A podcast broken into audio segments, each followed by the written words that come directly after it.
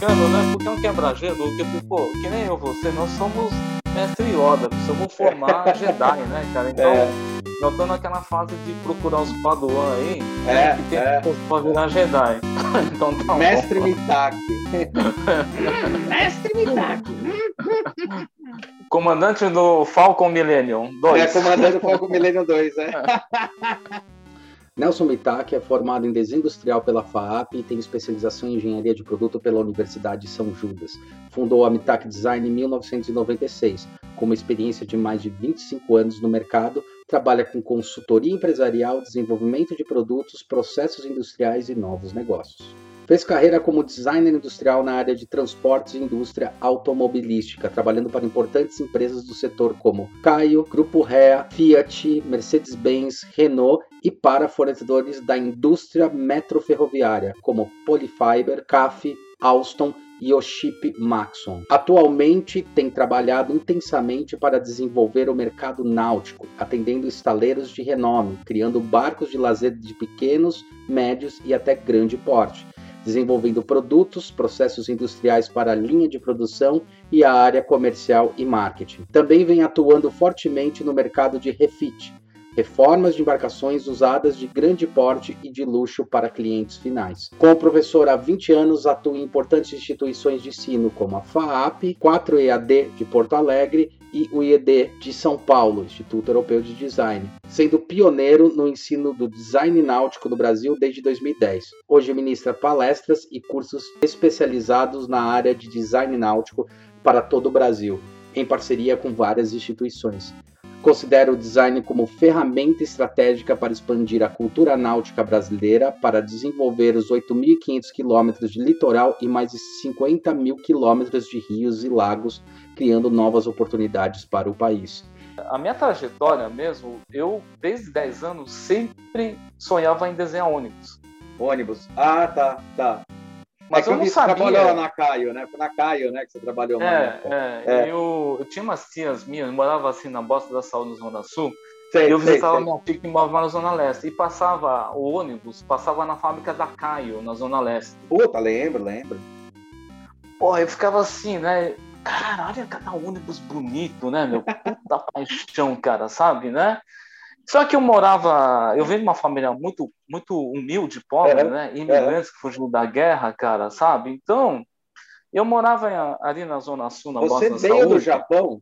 Ou não? não, meu pai, meu pai veio novo, né, do Japão. Ah, igual meu pai. É, meu pai veio com, aqui, é. com oito da Itália, mesma, na mesma época. Da Itália, né, cara? É, é então. Guerra, e, mesma época. E os aliados aí, meu, tipo japonês italiano, meu, massacraram a gente, né? Prometeram Massacrou. que tinha comida pra caramba, e os caras aí jogaram, na verdade, um sistema semi-escravo aí na, nas fazendas, né, meu? Sim, sim. Mas como a gente já vem de uma, uma cultura, logo começaram a cair fora, pagar suas dívidas impagáveis e vieram para São Paulo, né? Sim. Então minha mãe e meu pai também vieram e eu sempre morei no Bosque da Saúde e lá começou aquela época da indústria de automóveis em São Bernardo. Sim, sim. E os ônibus de fretamento. Uhum. E os ônibus de tratamento paravam em frente à minha casa. Eu começava, tipo, 5 horas da tarde, desenhar os ônibus. Tá. Puta, eu sabia o perfil, sabia tudo, o prefixo dos ônibus, desenhava. Aí, cara, eu já adorava um ônibus, cara, 10 anos. Desenhava o ônibus já com prefixo. então, sentava lá, cara. E começou assim, até que minha mãe foi, pô, mas dá para desenhar assim, meio que perspectiva, só de lateral, eu não sabia. Aí foi aquele cambote, eu comecei a desenhar, né? em perspectiva. E com o tempo, descobri que eu era muito bom em desenhar perspectiva na mão, já com uns 10, 15 anos, né? E ganhava aquele concurso de, de escola pública, sempre fui escola pública, né? Desenhar. Então o pessoal falou: meu, meu, essa parada já perdi, porque o Nelson já vai faturar o primeiro, o segundo lugar naquela coisa. Isso foi, né? Depois eu fiz escola técnica federal, edificações, hum. né? Tá. Então, uma escola pública, porra, tem que trabalhar e pagar os estudos, aí entrei na FAP depois, né? Então, então cara, graças ao. Eu sou seu bicho, quase. Sem dúvida. e a FAP, cara, é, na verdade, antes tem um detalhe assim, rapidinho, assim, né? Então, quando eu tinha uns 18 anos, eu levei na, um portfólio na Caio. Tá, tá. Né? Aí, né? Olha só que, que história, cara. É aí eu cheguei legal, lá, cara. queria trabalhar em ônibus, aí um engenheiro muito, muito simpático me atendeu, Pô, ele me fez uma entrevista, né, me apresentou o setor de protótipo desenvolvendo a caixa. Isso quando você já foi lá, cara? Já, já lá fui lá com meus caderninhos, né, com 18 cara, anos lá. É engraçado isso que, você, que, que, o pessoal mais das antigas descreve. Eu cheguei a pegar um pedaço só, que era muito mais fácil chegar nos lugares e, e já, já ter acesso rápido a falar com a pessoa, assim, tipo. Sim, hoje é um inferno, sim. até empresa pequena, cara. Hoje é um inferno. É um inferno, exatamente. Então aí o cara me atendeu, chamava o Sérgio Roda. Ele é tá. engenheiro, design industrial. Tá. Ele era o gerente de desenvolvimento lá. Aí ele, né, via aquelas puta maquete de ônibus, os caras pintando. E aí o cara me atendeu, né, e foi decepção e alegria, né? A alegria foi realmente entrar no setor de desenvolvimento de uma indústria poderosíssima, né? Uhum. Aliás, a indústria de ônibus foi uma indústria 100% brasileira. Caramba, bicho. Tá bizarro. É. Nossa, o Muito Sul fez uns ônibus incríveis. Eu lembro que eu estava na faculdade, eu vi uns, uns ônibus que tinham o Sul, é, que eu fui algumas vezes para Curitiba. Nossa, era de tipo, caraca, meu. E daí você achava que tinha sido feito lá fora. E daí eu descobri na faculdade, porque eu não sabia que não, a carroceria vem da Mercedes. A carroceria não. O chassi vem da Mercedes tal, né? E depois a lataria, entre aspas, né, porque algumas coisas são de fibra, algumas de metal tal. Meu, é feita que eu fiquei assim, oh, cara, que sensacional! Nossa, explodiu meu cérebro, cara. Porque eu achava que era igual carro, sabe? Vinha uma linha de produção, vinha e montava. É muito louco isso. Mas não era, né? E então, quando você fala em ônibus, está muito ligado à nossa própria história, né? Quem que não pegou ônibus, tal, toda aquela história. Aí foi decepção, né? Verdade. Ah, mas é muito novo aqui, não vai dar para entregar. Mas eu, na verdade, eu queria mesmo trabalhar, ajudar meus pais, né? Eu sou irmão mais velho, minha irmã e meu irmão, né? hum. né? Pô, tem que ajudar, né, cara? Puta, é, pesa. O irmão mais velho né? pesa. É, aí ele falou assim, ó, você tem que fazer um faculdade chamado FAAP, tem um curso chamado Desenho Industrial. Pô, nunca ouvi falar nem FAAP, nem Desenho Industrial. Mesma coisa na minha época. É, que, época, época que você entrou? Era... que época que você entrou? Foi em 84 na FAAP. Então, eu fui em 90 e 95. Cara, mesma hum. coisa, cara. Também nunca tive de falar nessa porra desse termo técnico. Aí, fosse para mim, a época era FEI, Faculdade de Engenharia Industrial. Pode ser, pode ser. Do, né, dos taráveis, do Salão do Automóvel, lembra aqueles? Isso, lembro. Negócios quantos, né? Sim. Depois foi a, a ITA também, né, na época, né? O próprio Mackenzie, lembra que é um Mackenzie era tava na moda, aquele puta M nos camisetinhas sim, nos anos 80, aqueles bailinhos que a gente curtia lá. Sim. Nossa, olha essa guria, meu, além de ser bonita, né, vestia uma camiseta da Mackenzie, era um tipo colégio americano, né? Exato, voltei, era mesmo modelo. É. Né? Aí voltei frustrado para casa, né? Falei, mas eu vou dar uma dica para você, faz uma faculdade chamada FAAP, dá para você estudar à noite e trabalhar seus pais. Eu guardei isso. Aí eu cheguei, disputei o, o, o vestibular, né? Fui no Pacaembu, e aí nessa daí comecei a trabalhar como projetista de arquitetura, já ganhando legal, porque não tinha cara que fizesse perspectiva, cara, das obras. Entendi. E fazia tudo na mão, cara, sabe? Sim, Era um sim, grande sim, sim. sim. aqui em São Paulo, né? A verdade é o seguinte, Hulk, a gente tem que estar preparado. Se você começa a já ter um talento, as grandes empresas te pegam, né? Sim. Então, comecei sim. trabalhando num escritório chamado Figueiredo Ferraz, que foi do ex-prefeito aqui de tá, São Paulo. sei, sei. Que projetou MASP, ponte, aeroportos. Eu peguei uma saga do final da ditadura, começo, né? Dessa fase nova. Uhum. E tinha muitas obras que, na época da ditadura, eles tinham finalizado. Por exemplo, é, cooperativa de COSIPA, modernização dos aeroportos, né? Perfeito. Eu trabalhei muito nesses projetos aí, sabe? Foi a época que o Brasil tentou se modernizar, aeroporto de Campinas, aquela coisa COSIPA, né? Isso. E quando entrou a obra civil, a, a fase, a política civil, continuou-se muitas obras aí. Eu comecei como projetista. Só que eu paguei isso e faculdade à noite na FAAP. Uhum. Trabalhava na Paulista, né? Uhum. Então foi tudo nossa, muito do lado. Né? Muito perfeito. E aí, puta, depois eu fiz um portfólio, tudo, trabalhei em outras empresas, né, e tal, tudo, mas aí teve um anúncio no domingo, domingo à tarde. Pena que eu não tenho esse anúncio aqui, já perdi. Caio, precisa de designers industriais para assumir, para trabalhar em fábrica nova em Botucatu. Puta, peguei isso aí, fui lá me candidatei. Só sei que minha vaga de teste era tipo sexta-feira. É. Segunda, terça-feira já tinha um monte de gente indo para lá. Cara que já tinha trabalho na, do, não sei aonde, na Itália, tudo. Eu fui um dos últimos caras lá, tá? sexta-feira. É. Desenhei um ônibus para tudo, cara, desenhei. Quando foi na segunda-feira, esse mesmo engenheiro que há, há três ou quatro anos tinha dito para mim, faz a FAP, tudo, foi o cara que me entrevistou e me contratou. Puta que.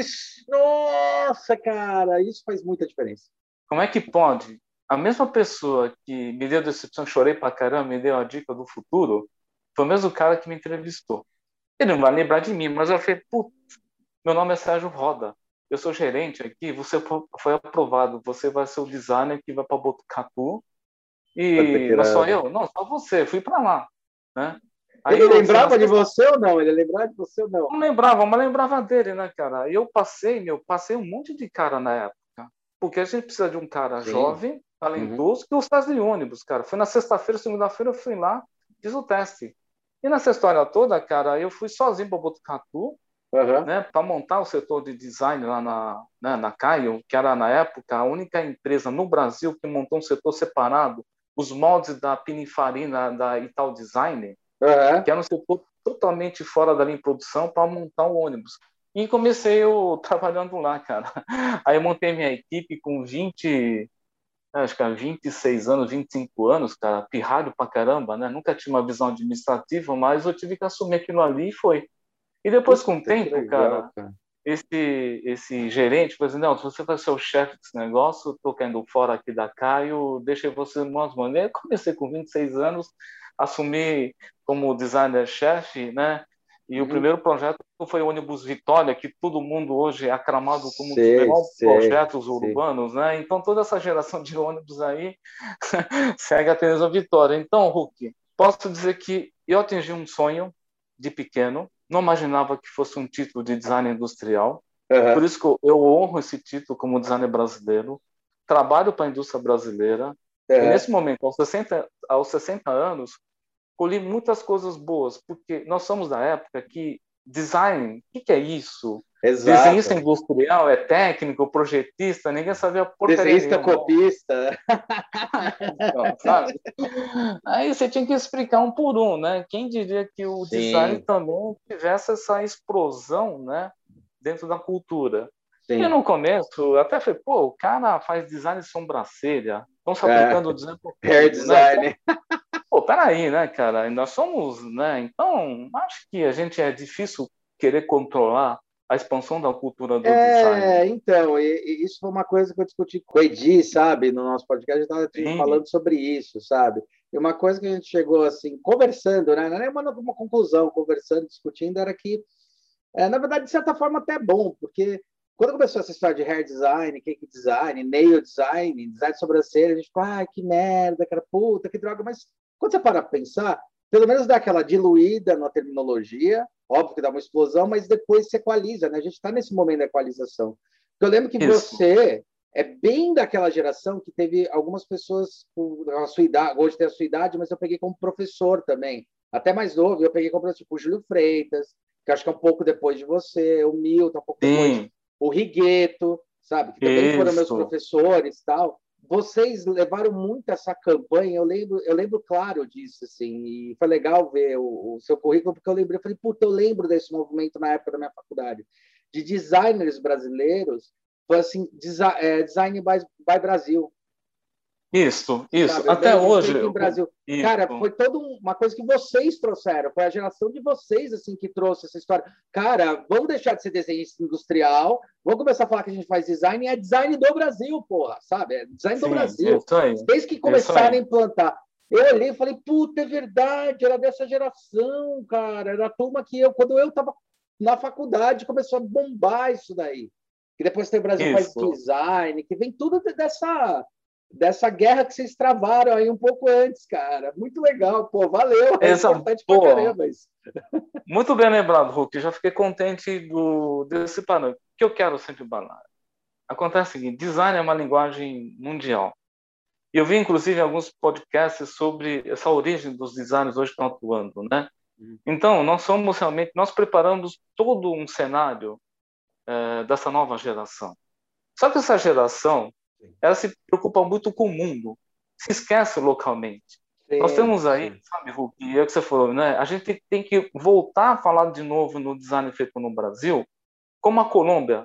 O café da Colômbia é o melhor do mundo, porque os caras vendem como café da Colômbia, uhum. né? É um marketing. É tipo um, um brand place, né? Aquela história do Exatamente, place, é. exatamente. Então aqui a gente tem essa questão de internacionalização, só que a gente esquece de vender o nosso produto brasileiro, o design feito no Brasil. Para te cutucar, você acha que a gente esquece ou as pessoas ainda têm aquela síndrome do, do cachorro vira-lata?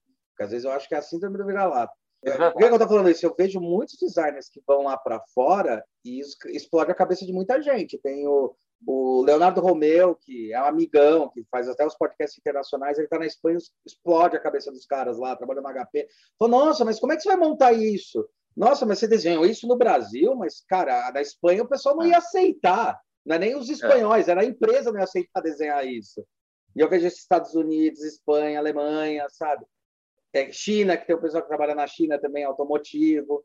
É, você não acha que é um pouco também da síndrome do vira-lata, ah, que vem de fora é melhor? Porque eu vejo que a gente rala, rala, rala, rala, aí vem um cara que fez um desenho de um barco lá fora, no seu caso, que você deve ter visto pra caramba, como eu já vi vários desenhos de, de, de produto vindo lá fora, você fala, cara, o cara é um bom designer, mas ele não fez nada espetacular. Eu vejo vários trabalhos aqui muito mais espetaculares, em produto, em serviço. Você acha também um pouco disso? É, do esquema do Vila-Lata mesmo, porque hoje, Hulk, eu tenho trabalhado muito, estudando muito no mercado do luxo, uhum, né? Uhum. Pela própria, a própria atividade minha, que hoje eu trabalho no, no mercado de náutico, né? Uhum. E o mercado náutico, hoje, nós estamos com uma indústria nova, né? Perante os italianos, os ingleses. Então, não dá para é. comparar.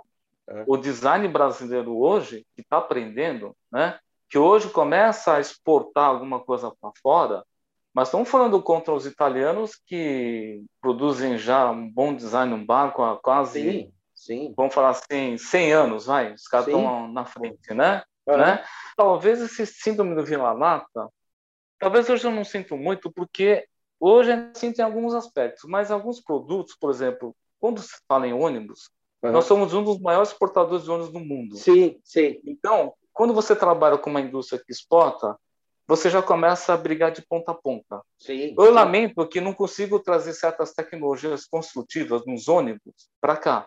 Uhum. Quando eu fui para a Alemanha, na época, né, queria trazer um monte de ônibus. Na Alemanha, os ônibus são silenciosos, bom acabar, não dá porque as estradas nossas ferram. Né? Uhum. Automóvel é assim, né? Quando cai na indústria náutica, tá?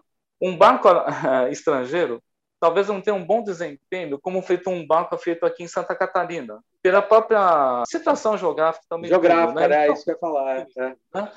Agora, tem esse lado, quando você fala em produto tipo né, uma manga que é feito no Brasil, um abacaxi, né, então uhum. você fala sobre vantagem. Mas o que me sinto essa história do, do Vila Lata é que a gente não tem tecnologia embarcada. Tá. Então, é muito difícil, por exemplo, quando você fala em artigo de luxo, um automóvel de luxo, um computador de luxo, que a gente não tem essa tecnologia, essa tradição.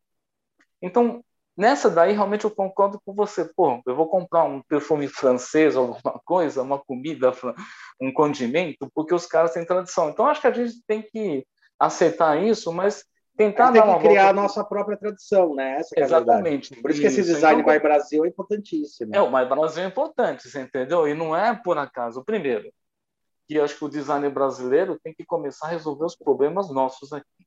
Perfeito. Eu sempre falo, a gente tem essa missão, eu, você, todo mundo, que a gente tem que começar a montar essa aliança, né?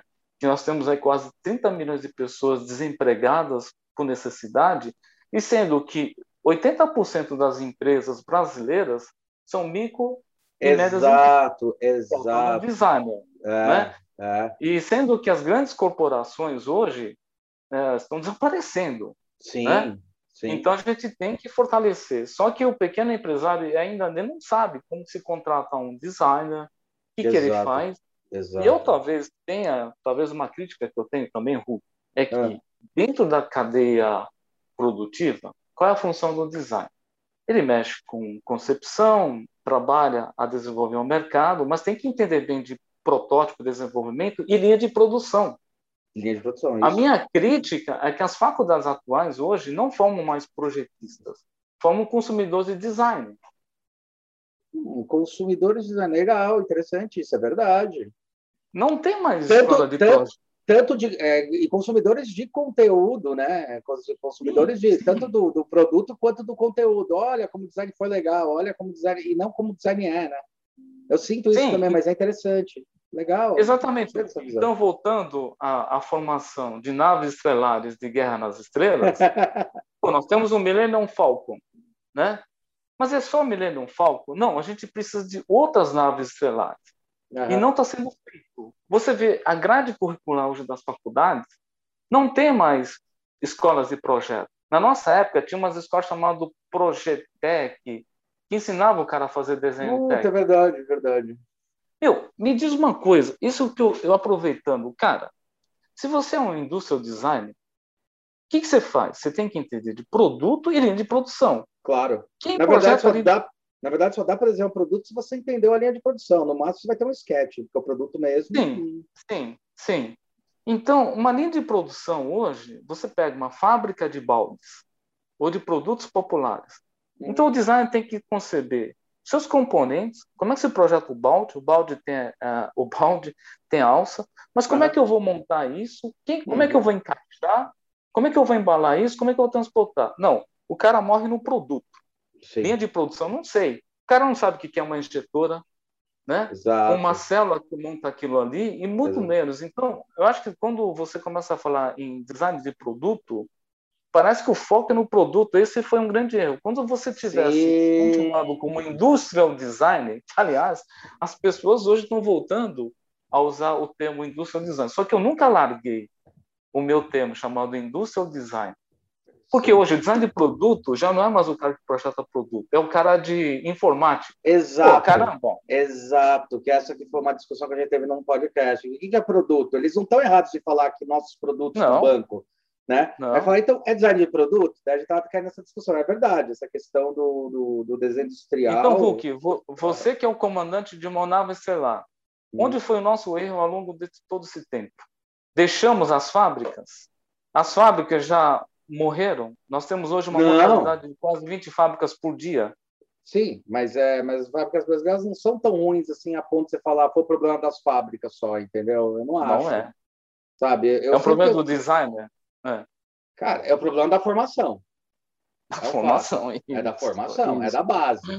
Assim, Exatamente. A gente tem, a gente tem ó, eu, eu dou aula em quatro universidades, tá? E, e, e, uma coisa que eu sinto, tem várias diferenças, mas tem uma delas, inclusive até tô, tô vou sair e tal, não é a FAP, imagina, é, não é mesmo, é, que o que aconteceu? Era uma boa universidade, aí ela começou a cair naquele sistema de universidade é, tipo é, como é que fala empresa universidade empresa então Sim. assim as, as medidas que estão tendo tipo, as outras universidades né que eu dou aula que daí a FAP Senac ED elas estão naquela coisa cara como a gente consegue remodelar porque tem erro nessa estrutura do pensamento da faculdade, da postura da faculdade. Independente se é design, Sim. engenharia, independente de qualquer porra assim. Primeiro é isso né? É, teve essa coisa tanto do conhecimento, aí ficou tão focado no conhecimento que perdeu a prática, e as pessoas sabem muito bem a teoria, entendeu? Mas a prática não sabe porra nenhuma, né? E aí o que está acontecendo com essas, essas universidades e empresas está piorando ainda mais, porque daí o aluno está virando um produto da universidade. Isso. então, assim, isso eu quero o aluno dentro da universidade, não, é, não são todas essas que eu estou falando, estou falando uma delas que eu dou aula, dessas quatro, né? E, cara, ele tá virando produtor. Então, assim, você vê, por exemplo, a universidade virando, estava tendo aí um problema, um aluno fala, cara, esse aluno não, não, veio na aula, não fez tal coisa, tal coisa, bicho, a gente vai bombar ele. Aí a coordenação já falou, não, faz o seguinte, a gente não pode perder é, ele como aluno. Então, é, dá um trabalho e, e, e, faz ele entregar esse trabalho, e daí ele, a gente revê a nota dele. Eu fico pensando o seguinte, poxa, universidade não é colégio. Eu acho que esse que é o primeiro não. ponto, né? Então, assim, não é passar de ano, é você capacitar, sabe? Isso. Eu acho que o, o ponto central seria capacitar. Então, se o cara não conseguiu se capacitar, beleza. Eu não sei como é que você é, mas eu já eu vi muitos alunos meus que, que eles são muito bons em projetos e a minha ideia é tentar ver o que, que ele é bom e estimular o bom dele para chegar no final do semestre e falar, cara, você ainda precisa evoluir muito em desenho, porque eu dou muito projeto, e às vezes primeiro ano ou TCC, são esses geralmente. Então eu falo assim, primeiro uhum. ano eu falo, cara, se desenvolva nessas áreas que eu vi que você é bom, porque a gente tem que olhar sobre esse setor. E o design está precisando de mais pesquisa, está precisando de mais coisa, mais coisa, mais coisa. Que também eu acho que, é, bom, é, em resumo, eu acho que é esse o ponto, né? Eu, eu gostei muito quando, quando você colocou que estamos é, criando não designers, mas consumidores de design. Achei genial isso, cara, que é verdade, parece Sim. isso. O cara sabe, Exatamente. mas não sabe fazer. Não sabe. Olha, o, vamos falar assim, né? É, esse é um ponto terrível. Por quê? Nós temos hoje aí é, milhões de pessoas que podem estar empregados na indústria nacional. E em pequenas empresas. Inclusive Isso. em pequenas empresas. É. Isso. Então, se você começa a analisar aí, Hulk, tem um detalhe fundamental. Hoje, nós precisamos preparar pessoas técnicas, uhum. né? É, precisamos formar pessoas que tenham capacidade, não vou nem falar empreendedor, nada disso, mas a pessoa que tenha, no mínimo, senso de administração, Sim. de conduzir o próprio trabalho. Sim. Então, os designers em geral, tá? É, não são bons vendedores de, de trabalho. São uma droga. Seja, tem um bom contrato, não sabe como fazer tudo isso. Então, nós já temos um erro por aí. E o segundo também, se a gente colocar isso dentro do, da periferia do interior, o cara se mata. Porque todos os designs é muito bacana nos grandes centros. Sim. Como eu morei muito tempo em Botucatu, tá? Cacaio foi para lá, e depois Cacaio sai da Caio, eu montei meu próprio escritório em Botucatu. Uhum. Só que é totalmente diferente daqui do pessoal aqui dos grandes centros, tipo os corredores de design, né? Uhum. Vila Olímpia, Perdiz, certo? Eu sempre achei o seguinte, a gente tem que ser Projeto Rondon. Você estuda medicina, cai fora, vários pontos mais longe. Então, um dos sucessos do, da minha carreira é que eu estudei é, muita coisa legal, mas eu quis implantar isso. Uma coisa é implantar em grandes centros. Outra Sim. coisa quando você implanta no interior. Sim. Então, meu sucesso foi que eu comecei a entender o interior de uma maneira muito simples. O design tem que ser simples. Sim. Então, desde fazer uma embalagem de um crente que ele tem uma pequena produção de flores, é diferente de um grande. Com certeza. É, é? Então, você tem que acomodar esses preços e sobreviver. Só que é o seguinte, Hulk, nós estamos falando de designers que têm boa visão de negócio. A maioria não conhece nem o mercado que está inserido. Então, Exato. eu comecei com indústria, depois fui para agricultura, entendi comércio e serviço. Então, eu domino os quatro setores do, da economia. E a agricultura então, é um mercado gigante. Todo, todo designer da, da, da, sua geração fala, cara, a gente não explora a agricultura e devia explorar, porque assim, é gigantesco, tem dinheiro, Isso. porque é um dos principais investimentos e commodities do Brasil, mas parece Sim. que ninguém olha para lá, cara. Que inferno. Não vai, porque todo mundo fica no grande. Que me negócio é acordar, tipo, sete, oito horas, pegar um carrinho bacana e no escritório sem poeira. Na berrine, é, é. é Virar colarinho branco, quando na verdade devia ter uma parte de colarinho marrom. É, né? Agora com a pandemia, cara, os escritórios estão vazios, ou tanto descobrindo, agora eu quero morar em condomínio. Cara, já faço isso há muito tempo. Sim, então, quando eu morei em Botucatu... É, isso aí, é isso aí. Exatamente. Quando eu morei em Botucatu, eu ia uma hora em Avaré, uma ah. hora em Ulambra, né? uma hora em Bauru e duas horas em São Paulo. Eu lá, você tem indústria de fibra de vidro, tem excelentes modeladores, você tem tudo. Uhum. Eu cheguei a um ponto que é, analisei o seguinte, né? É, o Brasil é que nem Estados Unidos. Tirando Nova York, alguma cidade, o restante é todo mundo caipira. E a gente não admite isso. Sim. Você entendeu? Então, faltam muitos designers que, que precisa explorar outros campos do Brasil. Então, a indústria náutica hoje, né? Hum. Quer dizer, na verdade, eu comecei com ônibus, fui para a indústria de automóveis, tá? Sim. Depois fui para a indústria de trens metroviários. Verdade, verdade, né? verdade, verdade. E agora entrei no mercado náutico. No mercado náutico, estou repetindo a minha trajetória em indústria de ônibus. Indústrias 100% brasileiras, feito manualmente, que hoje consolidou o estado de Santa Catarina, não é mais São Paulo, onde nós temos hoje um polo náutico de quase 80% de toda a produção nacional está lá. Caralho, em Santa Catarina? É. Nossa, 80%. 80% de produção está lá. E agora nós estamos falando em exportar barcos para o mundo. E feito por tecnologia brasileira, design brasileiro. Sim, então, sim, o que, que a gente começa a analisar? Vamos falar assim em termos de Brasil. São Paulo hoje é o melhor lugar para design industrial? Não. Não, não acho. É. As decisões corporativas de produto e dinheiro é aqui.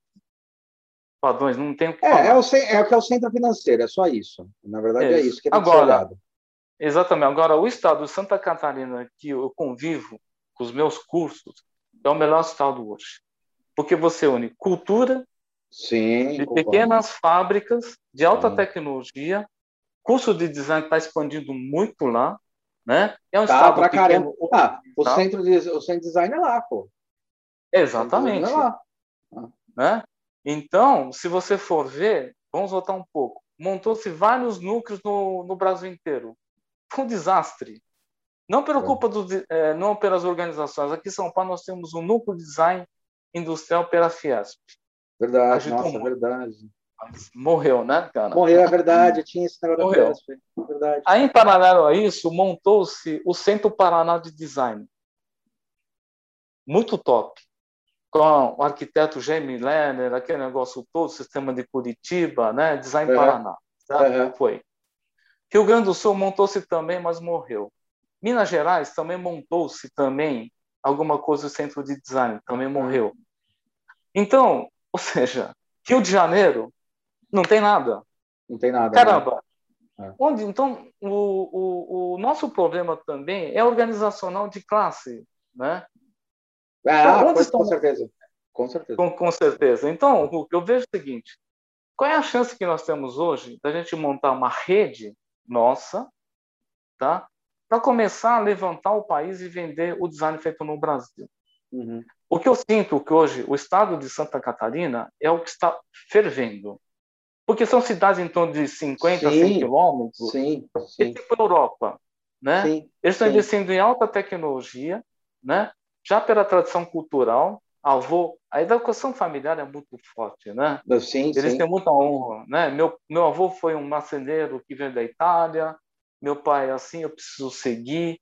Ele estuda, mas ele tem aquela oficininha, né? Você não vê mais isso em São Paulo, né? Sim. Eu essa onda de prototipagem rápida também acho que morreu porque não vejo mais dinâmica. Pô, então prototipagem rápida, né? Você pode ter um, um projetar um produto apartamento e pode descer, mandar um arquivo e o cara montar uma fábrica urbana aqui. Uhum. Eu acreditava nisso, mas também não, não decola isso, né? Você sabe por que também eu acho que não decola? Porque tem um erro nessas coisas. Eu, sempre, eu, eu comento isso muito com os alunos, comento muito com as pessoas. Cara, tem que enfiar na cabeça que tem que parar com essa história de tipo, ah, veio a impressão 3D, a gente tem aqui máquina, impressão tal. Veio a impressão 3D, ah, agora a gente morreu a outra indústria. Não, é, é, uma, é, uma, é, é aditiva. Você tem que pensar como uma indústria aditiva e não como uma indústria substitutiva, sabe? Então, assim, tem a fibra de vidro, que é super importante. O 3D veio para auxiliar o que a gente já tem com ferramenta, aumentar. Mas as pessoas têm mania de falar. Outro dia até estava falando, falei, cara, a gente podia desenvolver aí o que precisava, de repente, em fibra de vidro, um produtinho aí. A gente viu que no final das contas fazer o rótulo vai ficar melhor, mas vai ficar mais barato pela produção que precisa. Mas falou, pô, fibra, mas será que fibra? Falou, cara, tem um preconceito com fibra. Que assim, não é porque tem 50 anos, nem sei quanto tem de história a fibra de vidro, mas vamos chutar 50 anos. Você até pode falar quanto tempo tem a história da fibra de vidro. Meu, o 3D não vem para substituir, o 3D vem para auxiliar mais uma parte. Quer dizer, agora ficou mais fácil é, a gente é, consolidar uma ideia, né? Tipo, a gente tem máquina aqui é. não para imprimir em 3D, máquina para consolidar um projeto. Tipo, para pular aquela etapa, tipo, vamos fazer uma prototipagem rápida já para testar coisas.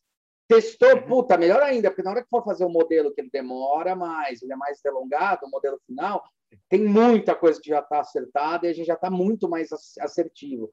Eu sinto isso, sinto que as pessoas acham que é substituir, ah, vem 3D, derruba tudo, sabe? Isso aconteceu muito, né? Aconteceu isso na indústria Sim. automotiva, que eu acho que você deve ter Sim. acompanhado, que é, começou o 3D vir com tudo, ah, esquece Clay. Cara, nada substitui o Clay. Não, Nada não substitui. substitui. Tipo, modelar não. na mão tal. Aí terminou. Aí tem um cara que vai ter o computador, mas o computador não substitui a mão do cara entender a curva, o highlight. Acho que o barco deve ser um negócio também. Eu nunca participei é, o barco, barco. Mas... Olha, o barco é incrível, tá? Você vê um produto né, no mar, né, um negócio gigantesco, e é incrível o, o, o, barco, né? Primeiro, que a modelagem é fibra de vidro e resina. Sim. Então a gente emprega muitos artesãos, não importa a idade, se é novo, velho, se ele consegue modelar na mão com a massa plástica e madeira, ótimo. Você usa programas sofisticados como, né, como um SolidWorks, tudo, algumas uhum. coisas. Sim. Que a gente usa muita automação. Mas o barco é uma mistura de arte antiga com tecnologia nova. Que é o que o pessoal está chamando é. de indústria maker hoje. É isso. É, exatamente. É. E, e, Arts and crafts com tecnologia. É, e você tem uma pegada de luxo porque é feito customizado para cada cliente. Então, o que, que é o mercado de luxo? Porque as pessoas confundem e eu ah, queria boa. saber de uma pessoa que manja de luxo. Porque ah, mercado de luxo, é a bolsa do Louis Vuitton. Falo, não, cara, tem questão de exclusividade. Isso aí às vezes nem é. O que, que é o mercado é... de luxo? Que que é oh, boa, boa, vamos lá. O mercado de luxo é uma cultura muito ampla e eu acho assim, né? É, não é frescura isso aí, certo? Eu uhum. também posso te dizer, nossa, que coisa, né? O mercado do luxo hoje, ah, ele é muito segmentado. Tá. Ele começou com bens de consumo como bolsa, moda, né? Tradicionalmente, certo? Sim. Né? Sim. Agora, quando você aplica isso a um produto industrial como automóvel, como barco, como casa, parece que a gente não, não consegue ter uma, uma visualização do que é mercado do luxo. Então, o mercado do luxo, na verdade, porque ele podemos dizer assim, né? É um mercado segmentado, ele é segmento, tá? Uhum. E, e como você é um mercado segmentado, você precisa de gente especializada para trabalhar naquilo ali, como tem um consumidor que paga é, um produto da exclusividade. Sim. Então ele soma exclusividade, né? Essa exclusividade significa produto feito por um especialista que entende muito bem, e esse especialista tem que ter tradição em desenvolver aquilo ali, certo? Certo? Então, a partir do momento que você tem um produto exclusivo feito por uma pessoa que é especialista, que tem tradição naquilo ali, você tem um alto valor agregado. Perfeito. E dessa maneira, dentro da pirâmide né, de Maslow, né, uhum. você atinge o grifo e o ego, porque não é todo mundo tem acessibilidade a isso. Não, não existe a popularização. Só que por isso nós temos a questão da excelência.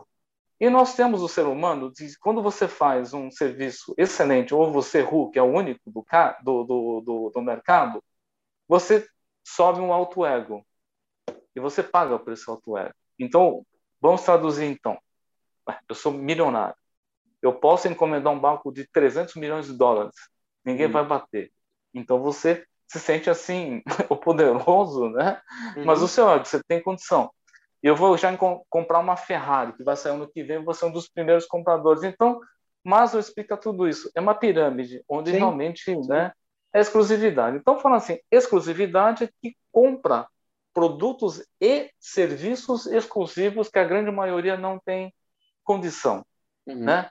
Nós temos o fator. Então, na verdade, o pobre, todo mundo gosta de um serviço de luxo. Uhum. Todo mundo gosta de coisa Sim. boa do conforto do alimento, só que ele não pode pagar. Uhum. Né? Ele tem um, um, preço porque é encomendado para o especialista. Então, Hulk, você mesmo pode ser um designer do luxo. Eu. Sim. Tá. Um, com sua trajetória, com certeza, você desenvolve um produto ou serviço que só o Hulk consegue desenvolver. Sim, que nem aquele vinho, né? aquela safra de vinho, só tem um produtor porque ele conseguiu a, a, a tradição, enfim. Né? É, então, Só que aí... até, até é interessante você falar, até para eu comentar com você, porque você falou, eu fiquei pensando nisso, né? E você vai ser a pessoa, que, o mestre que vai me falar, é, por aí mesmo. Teve um tempo que eu fiquei meio perdido em relação ao design. Acho que todo mundo questionou o design na própria vida, se valia a pena. Acho que tem toda essa, essa fase, acontece com todos, né? Lá pelos 10, Sim. 11 anos de carreira. E daí eu descobri um negócio que eu achava que era do design, do designer, e depois eu acabei descobrindo que não, não era do designer, era meu. Era eu, a minha característica de design, que era assim, eu gosto muito de pegar um desenho pronto, um desenho pronto que eu digo, ah, pode ser que você criou, alguém criou tal, não me interessa, e botar para meio de produção. Então eu gosto assim, pegar o desenho e falar assim, como é que eu traduzo isso para a escala de produção e para o meio de produção que ele pode, é, que esse produto pode absorver ou que o, o que é que esse produto pode absorver. Então, ah, como é que eu faço esse pendrive injetado, eu faço soprado, eu faço não sei o quê. É, então, eu faço a tecnologia entendendo esse desenvolvimento. Eu achava que isso era do design. E porque como eu sempre trabalhei nesse meio, sempre gostei de pegar uma ideia e tangibilizar ela na indústria, tal, não sei o que lá, é, o, o, o, desenvolvimento, eu achava que era, até descobrir que não era. Até perceber que várias pessoas me procuravam e eu perdi muito cliente dessa forma, até engraçado, da pessoa me procurar, daí eu viver aquela crise de tipo, ah, não, eu tenho que ser criador também, para a pessoa dar valor, até eu chegar à conclusão de que eu não precisava ser criador. Eu posso pegar uma criação e fazer só o desenvolvimento e detalhamento, que é o que a gente tem, né, mais forte, e pegar isso daí e fazer o desenvolvimento e detalhamento. Então, hoje eu entro no nicho de desenvolvimento e detalhamento, que em relação a mercado de design, eu sou um dos poucos que faz no Brasil. Talvez Boa. o único. Isso, Entendeu? isso. Então, vamos falar assim, sobre o mercado do luxo, Hulk, esse serviço é um serviço de luxo. Entendi. Porque só você faz, você tem tradição especialista. Entendi. Entendeu? Entendi. Então, o, o, então, quando se diz no mercado de barco, o barco é considerado como um brinquedo de luxo. Porque ele realmente, não é todo mundo tem condição de ter um barco. Né? E aquele barco ele foi feito especialmente com as características daquele proprietário. Né? Perfeito. Desde a decoração, desde as linhas e às vezes tem, hoje no mundo, você tem uma coleção de 10 barcos só, sabe? Número 1, um, número 2, depois das 10 não tem mais. Então, hoje, ah, que barco que é aqui, Ana? Foram feitos só três barcos desse modelo. Então, realmente tem exclusividade. Tá. Só que essa ideia do luxo, né, na verdade, ele vai pulverizando, né? Isso. Certo? Então, todo esse conceito de excelência, você vai num hotel, né? Desde o hotel mais luxuoso até o mais simples, todo mundo aprende alguma coisa em melhoria de serviço. Perfeito. A verdade é que o design tem um problema seríssimo, Hulk. Não é porque você trabalha com banco, também você faz um serviço de. Não, tem muito cara que trabalha com banco, mas sim, serviço sim. porcaria. Sim, né? Sim. Mas é, só que, dar, nessa... é só dar analogia, é só para o pessoal entender da analogia do tipo do carro. Você tem os carros de é. luxo e os carros populares, é a mesma coisa. isso, é isso. Agora a gente sempre brinca, né? Existem marcas premium e marcas de luxo. Agora te peguei, Hulk. Ah. Já pensou nisso aí, não? Não, não. Para mim, tipo. Então vamos lá. É, a gente fala aí, mas a gente comenta muito para a gente poder entender, né?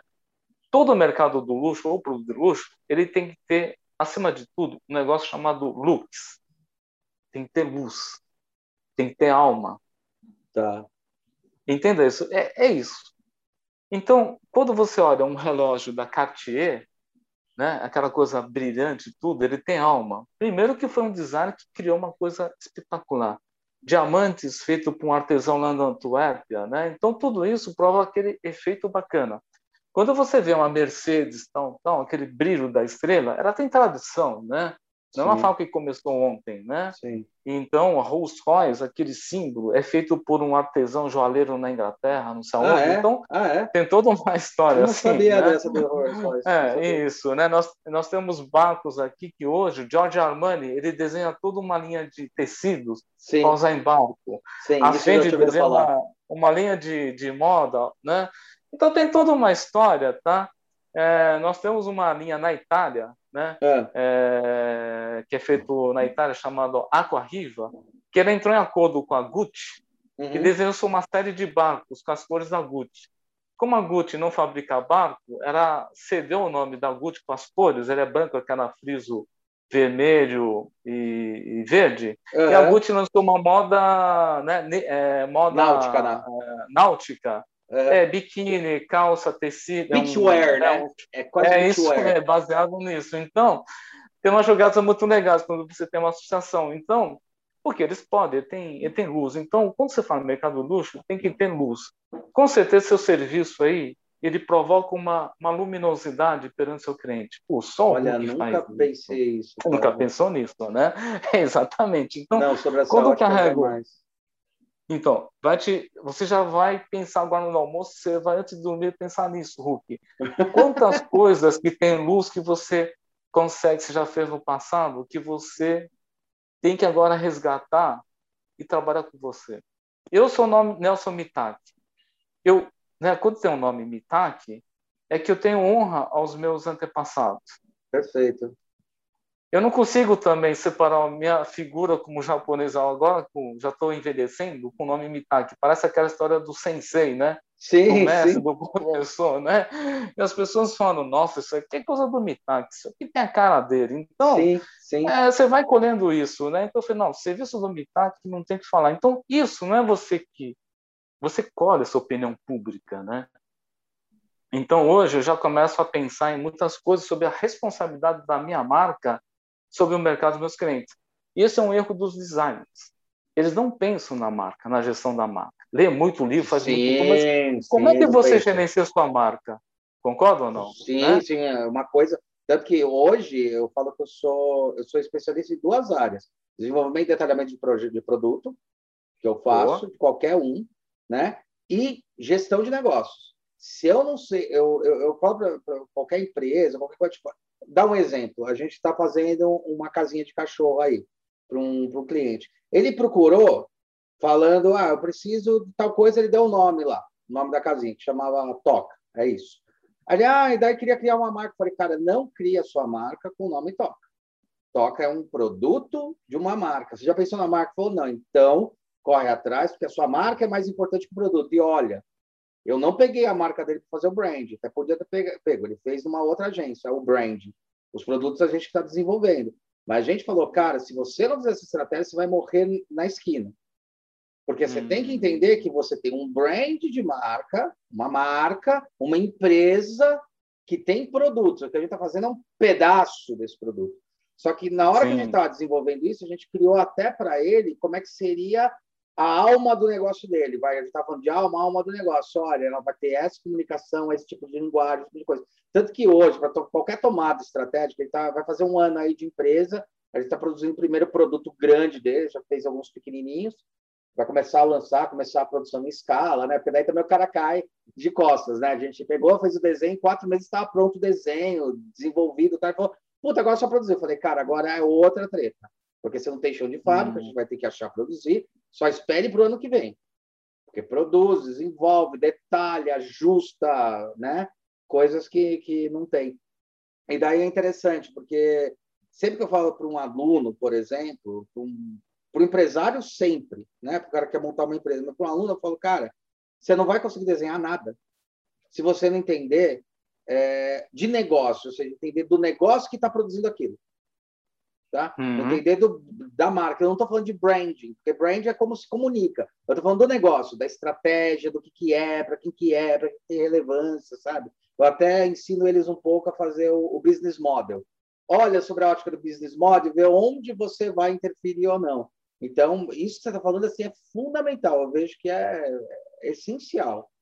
Isso, e você vê como é que é? você levantou uma questão muito interessante. Aliás, eu estou adorando esse podcast porque nós estamos levantando questões muito importantes Sim. nesse momento que o país passa, né? A gente não tem perspectiva de onde que vai uh, a situação toda, né? Principalmente, Sim. eu penso o seguinte, sabe? O que você está juntando, eu vou juntar com a minha parte. Eu acabei sempre me trabalhando por dentro do portão da fábrica, porque se você fala em produto, alguém tem que produzir. Sim, sim. Certo? sim, né? Sim, sim. E o que você está falando sobre brand e tudo, já vejo assim que são trabalhos fora da fábrica. Ou Exato. seja, a gente tem que trabalhar com isso. Também não adianta ficar pensando as coisas dentro da fábrica, que eu preciso também que alguém me jogue assim insight. Por isso que essa parceria é muito importante do ambiente exterior à, fábrica, interior à fábrica. Concordo plenamente. O que eu aprendi no mercado do luxo é que as pessoas que têm tradição gostam de mostrar a fábrica. Ó, tá vendo? O seu relógio aqui, ele é Verdade. feito há anos e anos nessa mesma máquina aqui, né? Esse seu barco, esse tecido é costurado, eu vejo isso. As Ferraris, eu gosto muito de ver a linha de montagem, principalmente de produtos de luxo. Uhum. Então, quando você vai, por exemplo, numa Ferrari, a estamparia, a, a, a estrutura básica, hoje, uhum. Ele é tudo antes era feito mano a mano, né? Hoje já não é, pelo pelo produto, pelo alta demanda, é estamparia, né? É como se fosse qualquer indústria é, de automóvel para aumentar a produção. Só que quando chega no final da linha para a customização, a Ferrari ele é feito um por um por aquelas velhas costureiras. Sim. Então existem senhoras que trabalham não sei quantos anos, né? Numa Bentley, numa Lamborghini, sabe? Que consegue escolher o couro, né? Aí tem a filha, ou seja, ele junta a tradição com a modernidade. Então, é, quando você fala no mercado do luxo, o cliente quer saber a origem daquilo ali. Perfeito. Como é que eu manuseio tudo. Perfeito. Então, hoje, hoje eu penso dessa maneira, né? Que como a indústria hoje, um design industrial, né? Eu sempre gostei de produção. Quando eu penso num projeto de um produto, eu penso muito mais 80% onde que vai ser produzido, quem vai produzir, sabe? E são respostas que eu preciso enxergar. Sim, Porque quando dá, na indústria de automóveis nós aprendemos, né? Tem um painel de um carro. Ele vai ser feito por produção manual ou vai ser feito por um robô? Você concorda que muda? Não, esse carro vai Totalmente. ser montado por um robô. Mudou tudo Totalmente. o design. Mudou tudo, mudou tudo. Mudou tudo. É, né? Mudou tudo. Mudou tudo. Sim. Agora, isso você tem que pensar no acesso da ferramenta, a velocidade que ele entra porque a, a, a, mão da gente, ele manipula uma certa chave de fenda. Você não consegue parafusar. Agora, é um certo um torque, robô, né? É, é, é. Aí que eu digo, nós temos aí os currículos das faculdades tudo. Quem que ensina isso? Então, quando o cara sai da faculdade, o cara nunca vê a linha de produção. Como que ele vai trabalhar numa, linha de, numa uma empresa com fazer um projeto completo? Eu também sinto muito falha, porque teve hoje o design 5, de um monte de coisa, nós tivemos uma evolução muito então, boa. Aí só, só para cutucar é? também, daí você continua, mas também tem a culpa das empresas. Porque hoje em dia eu vejo que as empresas estão menos abertas a fazer negociação. Tipo, não, traz os alunos para cá. Não, não, é, veja bem, olha, tem um problema aí que não sei, boa, não, quero, não quero abrir a minha fábrica. Porra, velho, boa. vai se ferrar. Antigamente era mais fácil. Eu sempre que eu lembro quando eu ia como aluno era mais fácil, agora como professor tem dois pontos de, de pilar que são problemas. Primeiro, os alunos estão ficando mimados, os pais estão mimando. Então, assim, vou levar para a fábrica. Ah, minha filha, meu filho ou minha filha na fábrica, não. Mas qual a segurança que eu tenho? Porra, velho! Deixa eu levar. Não, aí você tem 500 cartas para fazer, 500 coisas para resolver, 500 mil negócios, você tem que ajustar o acordo com a fábrica para poder levar seis meses antes, quando, na verdade, no meio do curso, às vezes você tem um, você conseguiu um contato, às vezes até de um cliente que está fazendo um projeto, fala, vamos lá visitar a fábrica. Não, porque daí tem que micro, tipo, tá pior do que excursão de, de, de, criança, né? Sim, Hulk, boa. Antigamente. E a outra é a empresa. Boa, Hulk, boa. Esse é um ponto que vamos discutir. O papel das empresas é a integração com nós. Antigamente, todo primário ia visitar a fábrica da Coca-Cola. Você foi também, não? Fui. Foi. Foi, eu foi, fui, cara. Eu foi, fui. foi, foi, foi. Eu Verdade. fui. Vamos visitar a fábrica da Coca-Cola. Pô, aquele monte de ônibus para visitar a fábrica da Coca-Cola. É igual fazer excursão para o Simba Sapá. Exato. É exato. Isso aí, exato. Isso aí. Exato. Agora, hoje, não, você não pode abrir segredo industrial. Acabou-se os programas de estágio. Acabou-se tudo. Não tem mais. É né? Uhum. Então, qual foi a razão? Primeiro, que as próprias indústrias não têm mais saco de atender um estagiário. Porque você precisa designar um funcionário, tem que treinar o cara. O cara é paduan, não chegou a Jedi. Sim. Não tem tempo. Né? Começa por aí. Então, como que o cara vai aprender um pouco de técnica de indústria? E a gente exige muita coisa, né? E eu vejo dessa maneira, tá? É... a Disney é um dos melhores centros de hoje de aprendizado no mercado corporativo, né? A Disney, a sim. Disney Universe. Sim, sim. Quando você começa a entender né, o que, que a Disney faz e quais são os pilares do segredo da Disney ensinando o mundo, e quando você, você aprende por trás da Disney, você aprende um monte de coisa. Então, hoje, realmente não tem isso.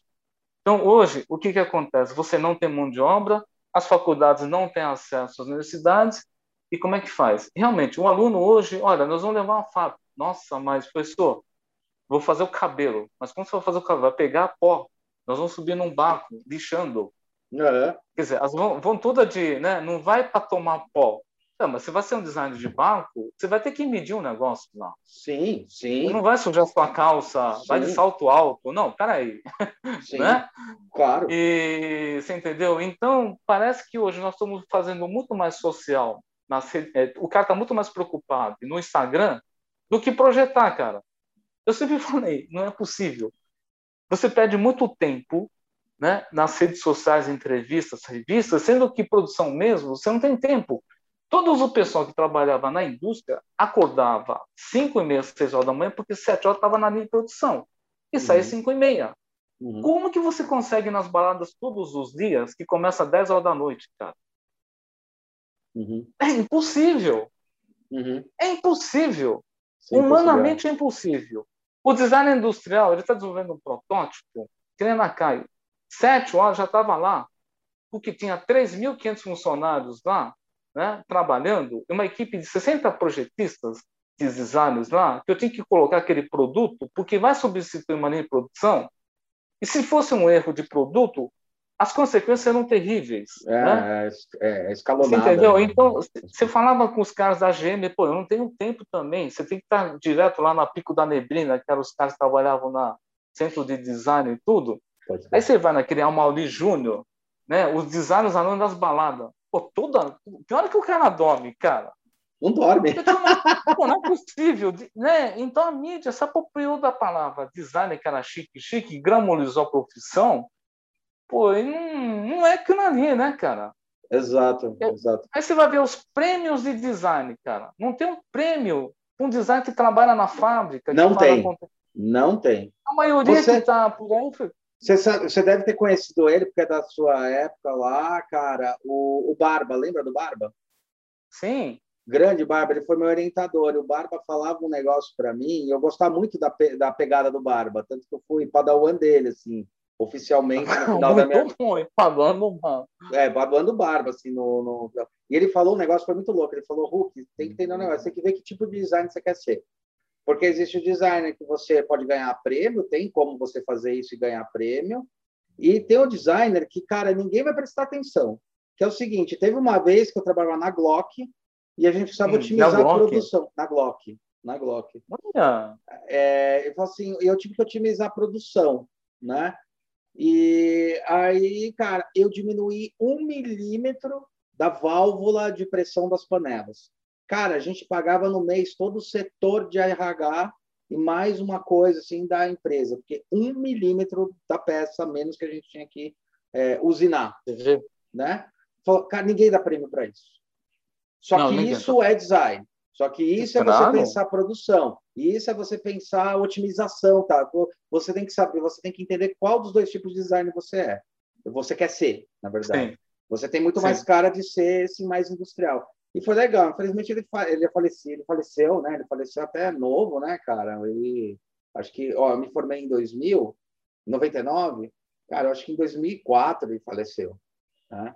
Muito e... novo, né? Podia ter contado muita coisa. Nossa senhora! E o, e o Barba me ensinou pra cacete. O Barba, nessa questão dessa jornada industrial, ele era o cara que era o chão de fábrica ali, e ele falava bastante isso. Falou, tem que ver que tipo de design você vai ser, porque assim, design de verdade é o cara que vai pensar nisso, nesse um milímetro.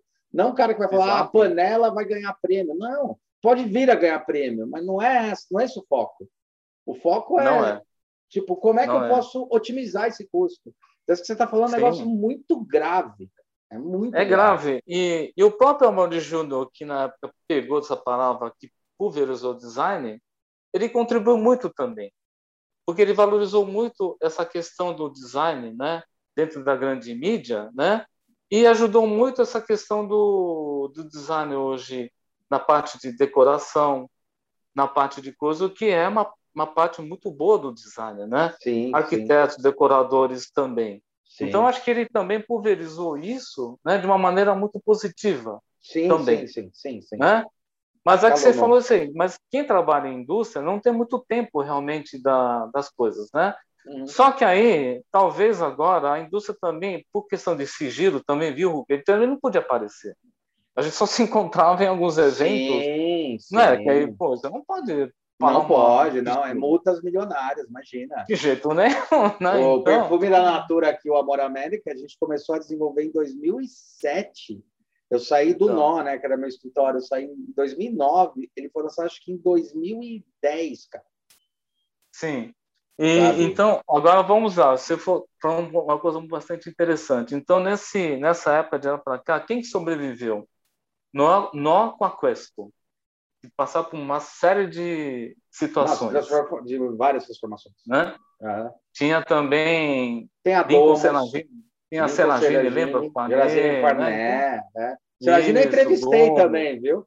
Seragine também entrevistei. Não, Seragine? Entrevistei. O que, que anda fazendo? Outro Cara, ele, ele fechou a Seragine Farné e abriu a casa Seragine. Ele não para, ele é louco, ele não para. Muito é bom, é genial, né? cara. É. Muito bom, cara, muito bom. Aí você tem o GAD, né, de Porto Alegre, tem o Índio Pode da crer, Costa, né? Da Costa. E, exatamente. Então, se a gente for pensar a história no Brasil, né, de tudo isso tudo, né, então é uma história rica de transformação, só que a gente não sabe a perspectiva da frente. Por isso que eu vejo assim, Hulk, que a gente precisa voltar essas raízes agora na pandemia, que é uma que todo mundo acho que rever fotos antigas, tem tempo é, de ficar em casa. Reflexão, né? né? Um momento de reflexão. Não reflexão. dá para ir para balada, eu tenho que refletir, eu tenho que fazer. né? Então, estou no momento agora que eu preciso. Vamos organizar a nossa esquadra de Millenniums Falcon, organizar os comandantes, né, os suboficiais aí, meu, precisamos começar a criar essa nova, nova situação e a gente precisa realmente montar uma frente, ajudar esse país em todos os aspectos, né? Com a internet integrada, sabe, cara? É, se teve ou não, acho que a gente tem condição de traçar um novo, um novo futuro. Verdade. E nessa esse novo futuro, o pilar continua Hulk. Experiência profissional que a gente tem, doação a essa sociedade, né? Porque também daqui a pouco vou embora dessa terra e tá, talvez com mais 15 anos, 20 anos, 80 anos vou embora, vou deixar um legado aí? Sim, sim, né? sim. Mas a base nossa, realmente, como professores também, Hulk, que também a gente pertence a uma nova uma nova linha de design, são professores, isso é uma doação para a sociedade, então a Exato. gente enxerga né, uma situação muito boa, e se a gente é professor, porque nós construímos um passado muito bom, não hum. temos medo de encarar o presente com suas dificuldades, né? Exato, exato. Então nós temos condições de projetar o futuro. Então acho que nessa linha aí, acho que cada vez mais nós temos vários alunos, seguidores que acreditam na gente, né? E a gente tem essa palavra dentro da sociedade que é possível o Brasil buscar algumas soluções através do design, né? Não importa que seja um, um pequeno empreendedor, um grande empresa que está com dificuldade, mas a solução ainda está com a gente mesmo, né? Então, acho que isso é um ponto fundamental. Agora, quando você monta esse pilar ensino, experiência e paixão por design, está muito certo. Isso eu senti isso quando Legal. há dois anos atrás fui para Portugal, né? E nessas viagens de tudo, eu fiz uma pergunta, né? Fui para Lisboa. De onde que saíram as calaveras de Portugal? né? Eu sou do Brasil, eu quero saber. Eles foram lá, mas ninguém soube me dizer, sabe? Eu não sei se eu perguntei demais, né? Fui lá, Aí eu descobri algumas coisas lá, né? Então, acho que né, comecei a ver algumas perguntas lá e eu pensei assim, onde que começou toda essa trajetória do nosso design? Quem somos nós, como você comentou, né? Então, acho que a gente precisa, viu, Hulk, escrever também ao mesmo tempo uma nova história do design brasileiro, mas nem não, não importa mais o quando começou com a famosa Escola Superior de Design. Uhum, uhum, uhum. Vamos escrever uma história de 10 anos para cá, que somos nós, os próprios autores, e nós precisamos responder para a sociedade muita gente que sonha ser designer. Muita gente deve estar disputando hoje o Enem para ser um designer. Então, faço Sim. essa pergunta para você, e por todos os ouvintes design. Qual é a nossa missão agora? Qual é a nossa rota de voo? Porque a nossa nave já está todo mundo com combustível voando, você está comandando sua nave, eu também estou comandando essa nave, só que a gente precisa fazer esse alinhamento de aeronaves de Millennium Falcon. Mas qual é o nosso plano de voo? Essa é uma pergunta que, que eu preciso responder. Para onde que nós vamos? Resgatar a indústria de 20 anos atrás, 30 anos atrás? Acho que não. Criar uma nova indústria brasileira? Sim, mas em que moldes? Então, tem muitas perguntas que hoje eu, eu sinto necessidade de discutir isso Caralho. abertamente. É verdade. Para a nossa própria existência. Eu estou vendo o seu armário cheio de coisa. A nossa viagem tem que continuar. Mas eu, Nelson Mitaki, eu vou continuar como um design de transportation design. Comecei com ônibus, fui para automóvel, fui para trens, e agora o, o, meu papel agora é desenvolver a indústria náutica. Estou há 10 anos aí. É, inclusive, falando até dessa, dessa jornada, dessa importância da gente de passar o conhecimento, você foi convidado para ser um coordenador do curso de, de, de embarcações, é isso, de transport, novo transportate do ED, não é isso? Sim.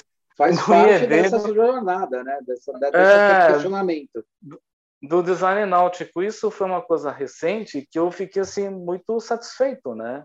Uhum. Eu já tinha trabalhado lá. Aliás, vamos, vamos falar um pouco sobre o IED, então, que é muito bacana, né? O IED hoje é um, uma das escolas mais tradicionais e mais importantes no mundo hoje. Sim. Né? Sim. A partir de sair da Itália, hoje tem sede na Espanha, agora no Brasil, né? Então, esse papel de, de inaugurar a cultura náutica, né, através do meu curso de design náutico, o que seria? Foi um negócio muito legal. Eu tenho hoje a chance de ligar o velho mundo que é a Itália, isso, isso, isso que é legal, né, é. com o país novo mundo que é o Brasil, através da náutica, uhum. né? Onde os grandes exploradores italianos saíram lá, né, Marco Polo, aquelas coisas todas ali, né? Ah, mas Nelson, mas e aí? Mas eu quero chegar ao seguinte, né? Vou ter acesso a uma cultura, né? Inclusive na Itália eles têm parceria com grandes estaleiros, né? Que fabricam barcos, tudo. Então quero fazer esse intercâmbio porque isso é uma coisa muito legal. E aí, Hulk, é, quando você fala em IED também, é uma escola também que tem tradição em outros segmentos, né? Então, Sim. realmente eu fiquei muito feliz e, e quando se tem esse curso de Transportation Design, e na Itália eles têm esse curso, e no Brasil também foi, voltou e agora parou, uhum. Uhum. Eu acho que é a minha crítica também. Quando você fala de transportation, não é só carro. Caiu só no carro. Exato, é, é, exato, exato. Não é só urbano, né? Então, Hulk, eu acho que nós temos uma chance de a gente começar a repensar esse, esse curso de transportation design, né, cara? Que tra... Então, eh, que é legal porque traz muito desse discurso que você estava questionando agora, né? Tipo, como juntar o uhum. velho com, com, o novo, né? Quer dizer, conectar, não é nem juntar, é a conexão, porque não é vem um, depois vem o outro. É um que fez chegar até o outro, né? Exato. O velho Exatamente. não é que tem o velho e o novo, o velho fez chegar até o novo, ou seja, a gente está constantemente, né? Desenvolvendo. Sim. E, e essa é legal porque é um certo tipo de conexão que você vai fazer, que é a conexão desse, desse questionamento que você está fazendo agora. Que é isso que eu estava achando, puta, foda, é, foda pra caramba. Então, isso é uma coisa para a gente discutir. Eu falei, irmão, deixa, deixa à minha disposição, né? Se, se a minha Millennium Falcon, que é o mercado náutico, possa contribuir com as outras Millennium Falcon, para a gente fazer uma nova. Afinal, é, é Starship, né, em inglês. A, a arrumação, né? Vamos resgatar, porque, cara, eu acho o seguinte, Hulk: do metade do Brasil para baixo, quando se fala em barco, é brinquedo de luxo. Só que da metade para cima, o barco é necessidade. Leva-se vacinas, leva-se ah. escola. Puta, é né? verdade, né? Do Irapoca Chuí, assim. Lá em cima é a chalana. A chalana não, é, é a chalana, né? Lá embaixo Exatamente. é marco de luxo, né? Legal isso. É Exatamente. então, eu até agora tive essa experiência do brinquedo de Legal, luxo, beleza cara. tal. Só que hoje já estou tendo contato, até recentemente fui para Belém do Pará para atender um operador logístico. Cook, você não acredita. O cara, aqui você vai numa rodoviária, escolhe um ônibus. Lá você vai num terminal hidroviário para escolher que barco você vai. Que irado, você tem que dormir em rede, cara. Meu sério. irado. Você vai ficar três, quatro dias num barco. Pô, não tem, cara. Então, o papel do designer aí aumenta demais. Muito. Quando você vê no mesmo barco uma pessoa que vai com a mala da Louis Vuitton e com uma criancinha que a mala dela é um saquinho de mercado, a mesma viagem, o que, que você fala como designer? Cara, essas coisas me deixam assim, puta, quanta coisa que eu posso desenvolver, né? É tudo igual. O, é tudo igual, é tudo igual. Exato. Tudo, ônibus, ônibus, ônibus, tanto, cara, ônibus. Tanto que eu tenho uma crítica, é até legal perguntar pra você, eu tenho uma crítica fodida, eu fico puto, cara. A primeira coisa que eu fico, e isso eu fico puto em todas as universidades. Ah, defina o público-alvo, vai começa classe A, classe B, classe C. Fala, como assim, velho? Já começar com classe já perdeu. Você começar por necessidade, não importa. Quem, eu sempre falo, quem consome um iPhone só classe A? Não, então, não é. tipo, por que, que ainda está se discutindo nas universidades essa, esse posicionamento, tipo, ah, qual classe vai desenhar? Para classe A, B ou C? Não importa. Não é isso, não é essa pegada. Não, é não. é esse o ponto de partida. Que é justamente Aliás, é o seguinte, né?